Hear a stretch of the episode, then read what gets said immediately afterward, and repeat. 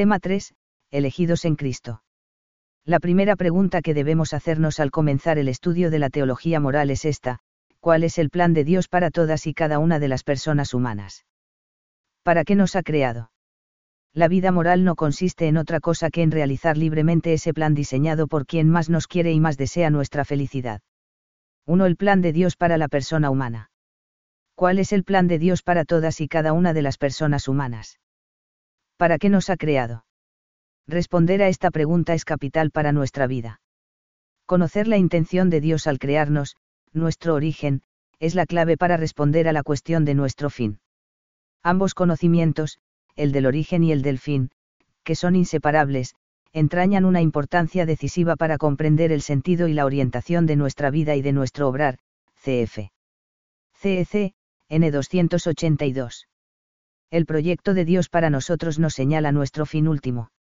Y buscar el fin último al que estamos destinados, orientar cada una de nuestras acciones a esa meta, es el único modo de alcanzar una vida lograda, plena, feliz.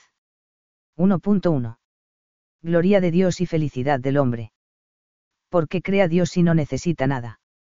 Dios es infinito, eterno y plenamente feliz, no necesita nada, porque ya lo tiene todo, toda la gloria, toda la bondad y todo el amor, porque goza de la eterna entrega entre el Padre, el Hijo y el Espíritu Santo. Entonces, ¿por qué ha creado a otros seres? Y más en particular, ¿por qué ha creado seres libres, que pueden responder con amor a su amor, pero que también pueden encerrarse en su orgullo y egoísmo, ofenderle a él y hacer daño a los demás. El magisterio de la Iglesia responde en diversos lugares a esta pregunta. En Gaudium et Spes, la Iglesia, aleccionada por la revelación divina, afirma que el hombre ha sido creado por Dios para un destino feliz más allá de los límites de la miseria terrestre, N18.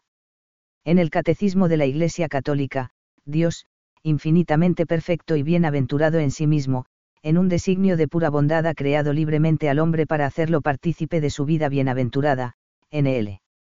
La intención del acto divino al crear a otras personas es hacerlas felices. El motivo del acto creador es que Dios quiere sin ninguna necesidad, con absoluta libertad que haya otras personas que puedan ser felices participando de su propia felicidad por el conocimiento y el amor. Ahora bien, la escritura, la tradición y el magisterio de la Iglesia afirman también que el fin último de la creación es la gloria de Dios.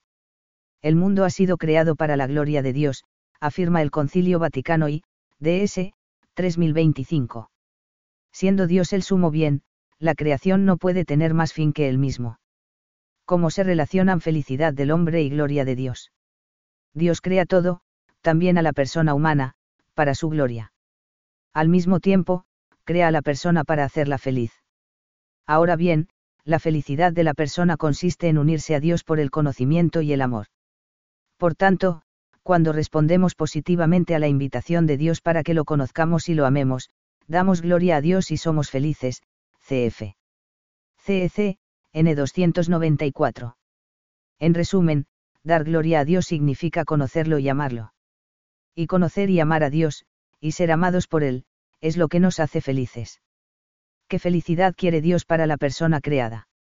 Dios quiere para nosotros no solo la felicidad que se obtiene como fruto del conocimiento y amor naturales, sino la que es fruto del conocimiento y amor sobrenaturales, Dios, por su infinita bondad, destinó al hombre a un fin sobrenatural, es decir, a participar de bienes que superan totalmente la inteligencia humana, DF, Cap 2. Estamos destinados a un fin sobrenatural, que consiste en ver y amar a Dios tal como es, cara a cara, en la unidad de su ser y en la Trinidad de las personas divinas, Padre, Hijo y Espíritu Santo. Estamos destinados a una felicidad sobrenatural, infinitamente superior a la felicidad natural, sabemos que, cuando Él se manifieste, seremos semejantes a Él, porque le veremos tal como es, LJN 3,2.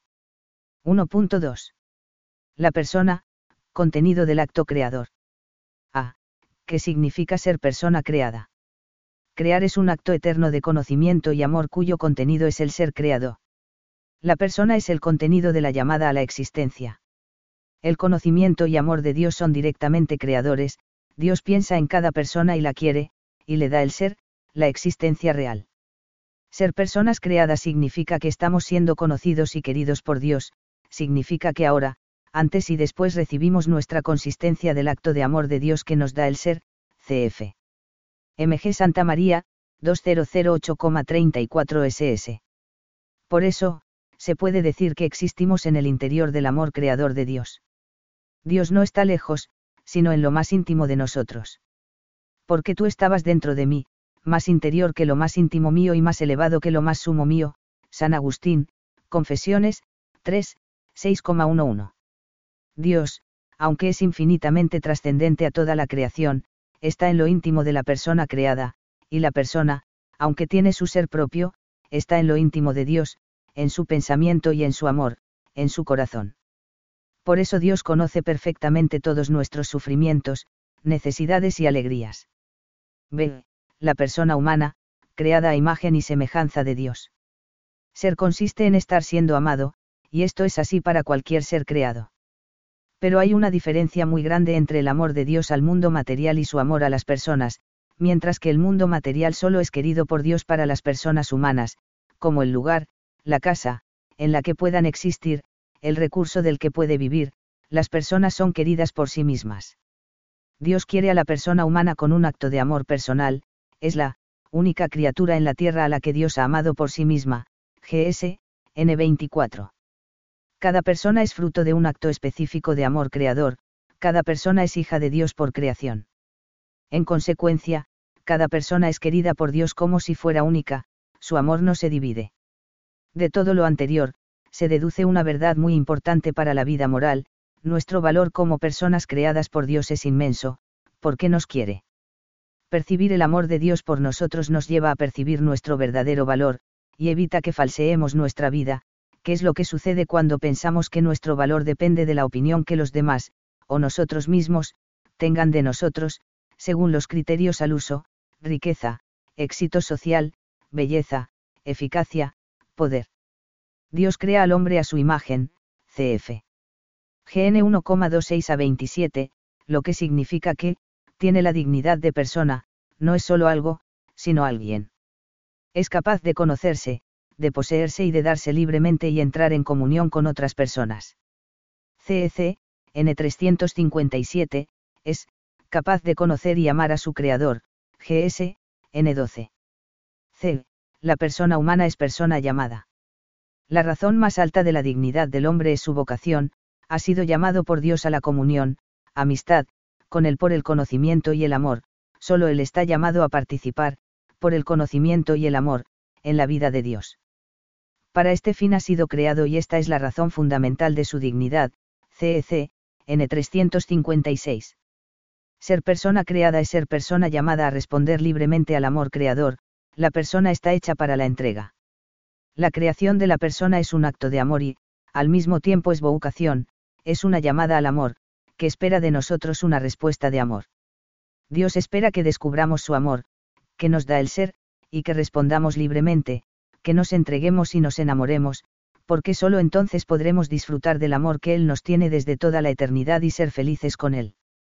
El hecho de que la persona esté constituida por un acto de conocimiento y amor de Dios y sea llamada a conocer y amar a Dios, implica que en su estructura íntima de persona está la necesidad de ser conocida y amada, de conocer y amar, y por eso la persona busca de modo natural a Dios, a quien puede amar absolutamente y por quien es amada absolutamente. 1.3. El ser humano, creado para ser otro Cristo. En el mismo acto en el que Dios decide crear al hombre, decide que sea su Hijo en Cristo, hermano de Cristo. A. Imagen de Dios, imagen de la imagen. El hombre ha sido creado a imagen de Dios, de modo que puede conocer y amar a su Creador y está llamado a la unión con él por el conocimiento y el amor. Pero, hablando con más propiedad, el hombre ha sido creado a imagen de la imagen de Dios, es decir, a imagen de Cristo, que es, imagen de Dios invisible, col 1,15.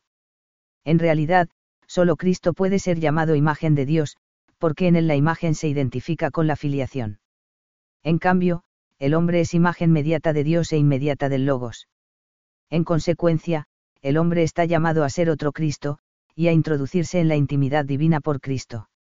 La vocación del hombre en Cristo está expresada de un modo especialmente claro en la carta a los Efesios, bendito sea el Dios y Padre de nuestro Señor Jesucristo, que nos ha bendecido en Cristo con toda bendición espiritual en los cielos, ya que en Él nos eligió antes de la creación del mundo para que fuéramos santos y sin mancha en su presencia, por el amor, nos predestinó a ser sus hijos adoptivos por Jesucristo conforme al beneplácito de su voluntad, F 1,3 a 5.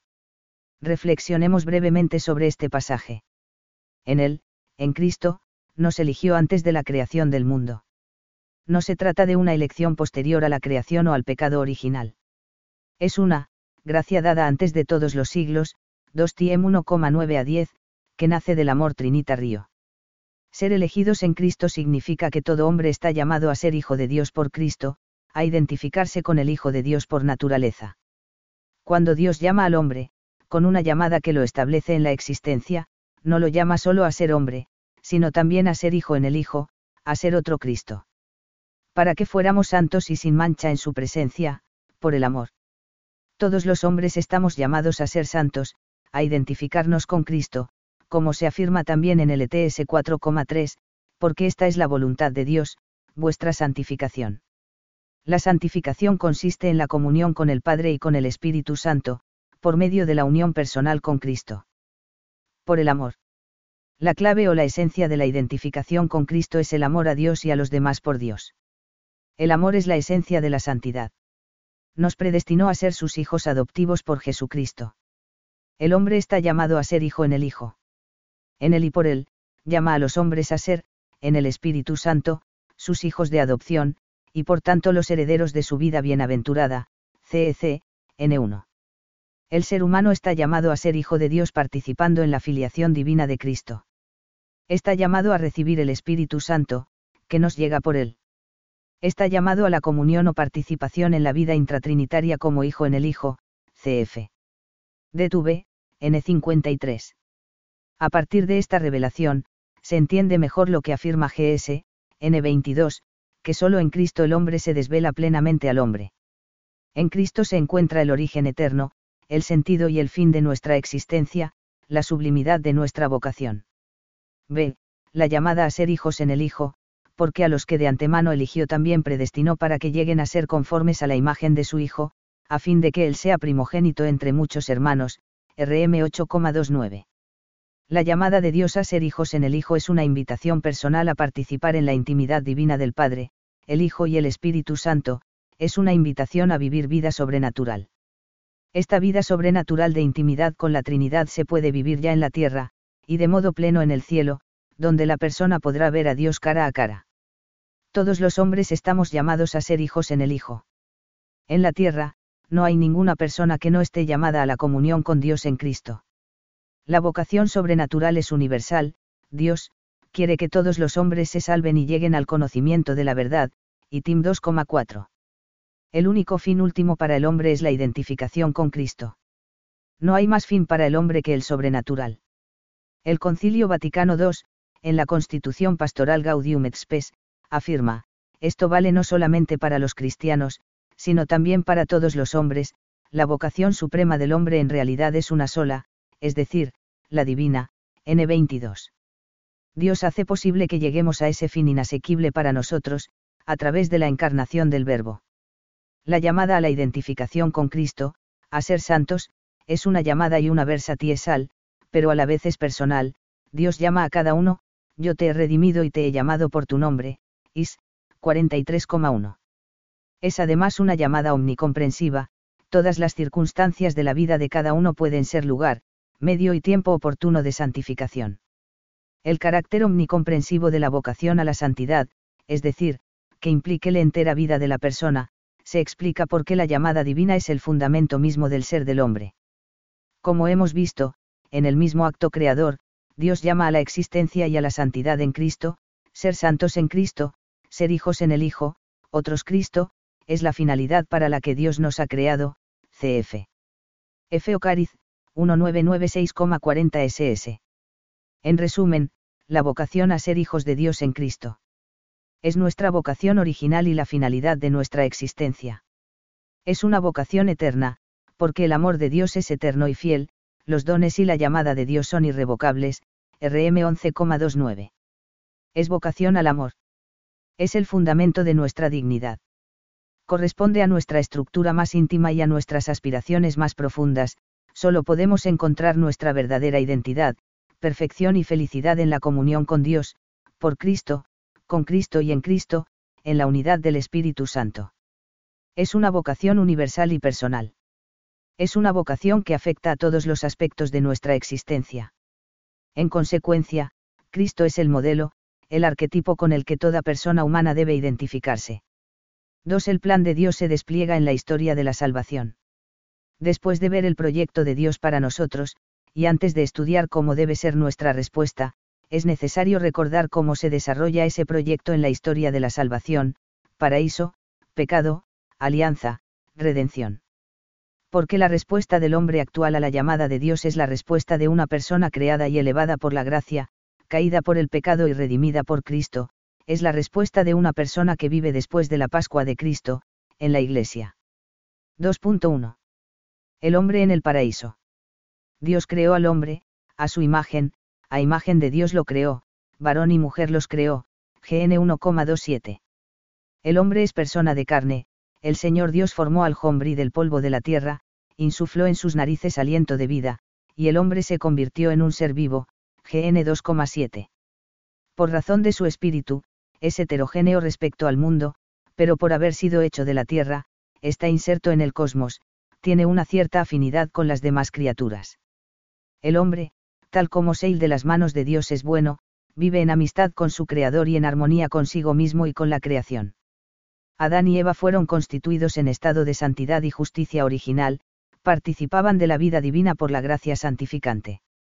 Debido a esta gracia, estaban libres del sufrimiento y de la muerte el dominio del mundo que Dios había concedido al hombre desde el comienzo, se realizaba ante todo dentro del hombre mismo como dominio de sí.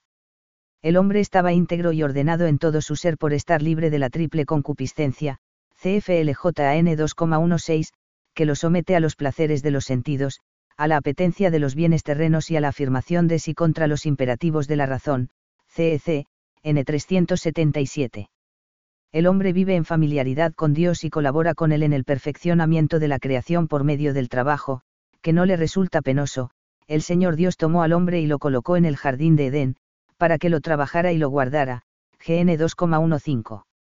Dios concede a los hombres el poder de participar inteligente y libremente en su providencia, los convierte en sus colaboradores, para perfeccionar la armonía de la creación en bien propio y de sus prójimos, CF. CEC, N307.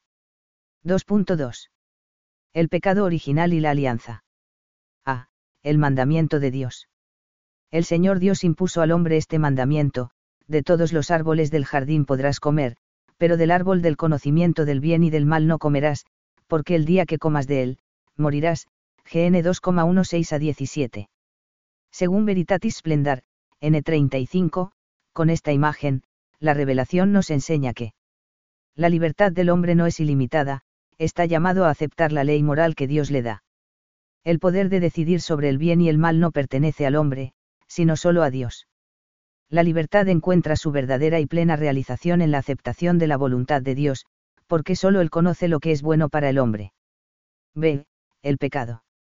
El plan de Dios fue rechazado por el hombre, que desconfió de su Creador, desobedeció su mandamiento y quiso ser fuente autónoma y exclusiva del bien y del mal seréis como Dios, conocedores del bien y del mal, GN 3,5. Por la seducción del diablo quiso ser como Dios, CF. GN 3,5, pero sin Dios, antes que Dios y no según Dios, San Máximo el Confesor, Ambiguorum Liber, CEC, N 398. Estamos llamados a ser dioses por participación, hijos en el Hijo, pero ser Dios es ser entrega. El diablo propone a Adán y Eva, para conseguir esa meta, el camino de la soberbia, y eso niega la propia estructura de nuestro ser personal que está hecho para la entrega. C. Las consecuencias del pecado original. Las consecuencias del primer pecado son muy importantes para la teología moral, porque al reflexionar sobre cómo debe ser el obrar humano es necesario contar con la situación real en la que el hombre se encuentra a causa del pecado original y de los pecados personales. Del mismo modo que es necesario contar con su nuevo ser en Cristo recordamos brevemente las consecuencias de la caída, que se resumen en la distorsión de la imagen divina en el hombre. Ruptura de la comunión con Dios, pérdida de la santidad original, cf. CEC, N399. Ruptura de la armonía interior, el dominio de las facultades espirituales del alma sobre el cuerpo se quiebra, CEC, N340. Las fuerzas inferiores dejan de estar sometidas a la razón, que ha dejado de estar sometida a Dios, y el cuerpo deja de estar sometido al alma. Ruptura de la armonía entre varón-mujer y, en general, con las demás personas, la unión entre el hombre y la mujer es sometida a tensiones, sus relaciones estarán marcadas por el deseo y el dominio, CEC, N340. Ruptura de la armonía con la creación. La armonía con la creación se rompe, la creación visible se hace para el hombre extraña y hostil. A causa del hombre, la creación es sometida a la servidumbre de la corrupción, CEC, N340. El sometimiento a la muerte y al sufrimiento. La muerte hace su entrada en la historia de la humanidad, CEC, N340. Por la solidaridad de todos los hombres con nuestros primeros padres, el pecado cometido personalmente por ellos se propaga, juntamente con la naturaleza humana, a todos sus descendientes, CF. CEC, N419. El pecado original se encuentra en cada persona humana con todas sus consecuencias. Las reflexiones de Santo Tomás sobre la ruptura interior del hombre dan lugar a la doctrina sobre las cuatro heridas del pecado, Vulnera Peccati, cf. STH, y 2, Q85, A3C, que son. El oscurecimiento de la mente, consiste, por una parte, en la dificultad de conocer la verdad sobre Dios y sobre el sentido de la realidad, y, por otra, en la dificultad de identificar y aceptar las verdades morales que deben guiar la vida. La malicia de la voluntad, que consiste en una profunda alteración del orden de los amores. El desorden de la concupiscencia, el apetito concupiscible se resiste a obedeque a la razón en la búsqueda de los bienes placenteros. La debilidad del ánimo, el apetito irascible es débil para alcanzar los bienes arduos a los que tiende, y fácilmente desiste de buscarlos. A pesar de todo, la naturaleza humana no está totalmente corrompida, está herida en sus propias fuerzas naturales, sometida a la ignorancia, al sufrimiento y al imperio de la muerte e inclinada al pecado, esta inclinación al mal es llamada concupiscencia, CEC, N405. Las heridas del pecado original se agudizan con los pecados personales, la areizón se oscurece, el dominio sobre uno mismo, sobre los sentimientos y afectos, se hace cada vez más difícil. La libertad como capacidad de obrar el bien se debilita progresivamente. El hombre se hace cada vez más esclavo del pecado, cf. Y en 8,34, RM 6,12 a 23, etc. Sin embargo, la persona no pierde su libertad. En caso contrario no podría responder al amor salvador de Dios. El pecado original y los pecados personales han hecho de la persona humana una criatura que necesita ser salvada. D. La promesa de salvación y la alianza después de la caída, Dios no abandona al hombre, sino que le anuncia la victoria sobre el mal.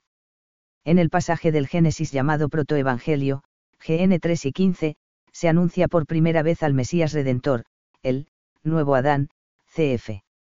Y Cor 1521-22.45, que por su, obediencia hasta la muerte en la cruz, FLP 2,8, repara la desobediencia de Adán. Por otra parte, muchos padres y doctores de la Iglesia ven en la mujer anunciada en el protoevangelio a la Madre de Cristo, nueva Eva, preservada del pecado original. A lo largo de la historia de la salvación, Dios establece alianzas con el Hombri. La alianza es un pacto, un compromiso mutuo, de fidelidad. Dios se compromete a ser como un padre para su pueblo, y el pueblo se compromete a guardar las leyes de Dios. Con Noé selló una alianza eterna entre él y todos los seres vivientes, cf. GN 9 y 16. Después eligió a Abraham y selló una alianza con él y su descendencia. De Abraham formó a su pueblo, al que reveló su ley por medio de Moisés y con quien selló otra alianza, y lo preparó por los profetas para acoger la salvación destinada a toda la humanidad. Al llegar la plenitud de los tiempos, Dios envía a su propio Hijo, en quien ha establecido su alianza para siempre, CF. CEC, en en 71-73. 2.3. La encarnación del Verbo. La redención. Con la encarnación del Verbo, Dios se al encuentro del hombre para salvarlo de la situación en la que había caído por el pecado, y ofrecerle de nuevo su amistad. Pero Dios, que es rico en misericordia, por el gran amor con que nos amó, aunque estábamos muertos por nuestros pecados, nos dio vida en Cristo por gracia habéis sido salvados, y con él nos resucitó y nos hizo sentar en los cielos por Cristo Jesús, F 2,4 a 6. La salvación del hombre por Cristo se realiza con la encarnación del Verbo y con su vida, pasión, muerte y glorificación. De modo especial en su muerte en la cruz, Cristo asume, como hombre, el pecado del hombre, y se ofrece, sacerdote, a sí mismo voluntariamente como sacrificio redentor, víctima. Así, Jesucristo redime al hombre del pecado y le abre las puertas de la salvación, que culminará en el cielo. De esta manera, Dios hace posible que el hombre alcance el fin para el que ha sido creado, ser hijo en el Hijo, ser otro Cristo, ser santo por el amor. Con la redención, Cristo nos da la posibilidad de ser criaturas nuevas, hijos de Dios por la gracia, hijos de Dios en Cristo. El Espíritu Santo realiza en el hombre esta transformación, forma a Cristo en nosotros, restaura en nosotros la imagen de Dios, nos da una nueva vida, la vida de los hijos de Dios. Cristo ofrece a todos la salvación. Para salvarse, es preciso incorporarse a Cristo por la fe y el bautismo, el que creyere y fuere bautizado, será salvo, mas el que no creyere, será condenado. Me 16,16. La redención operada por Cristo alcanza no solo al hombre, sino también a toda la creación, tiene un significado cósmico, que se manifiesta incluso de un modo físico en el momento de la muerte del Señor, en ese momento, el velo del templo se rasgó en dos partes, de arriba abajo, la tierra tembló y las rocas se quebraron, MT 27,51. Dios ha querido que por Cristo se reconciliasen con él todas las cosas, CF. Col 1,20. En Jesucristo, el mundo visible, que debido al pecado está sujeto a la vanidad, adquiere nuevamente el vínculo original con la misma fuente divina de la sabiduría y del amor, RH, N8.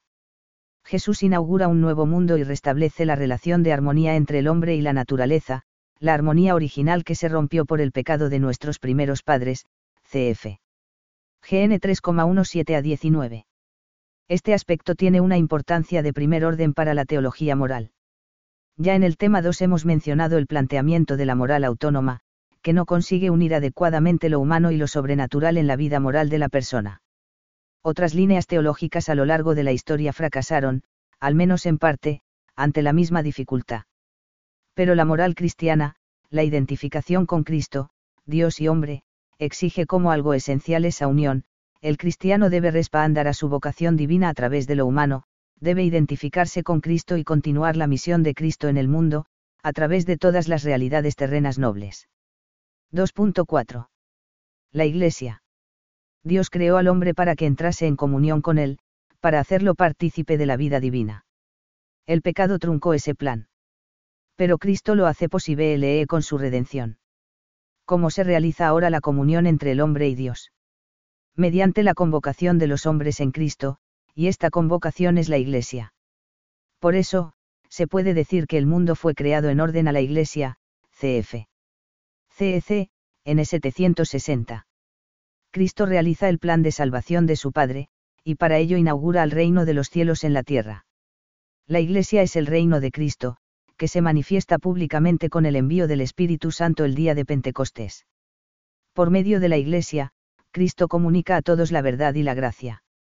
El fin de la Iglesia es ser sacramento de la unión íntima de los hombres con Dios, el encuentro del hombre con Dios, la recepción de la gracia de salvación que Cristo nos ha obtenido en la cruz, la identificación con Cristo, la vida de unión con Dios por el conocimiento y el amor, solo pueden realizarse en la Iglesia.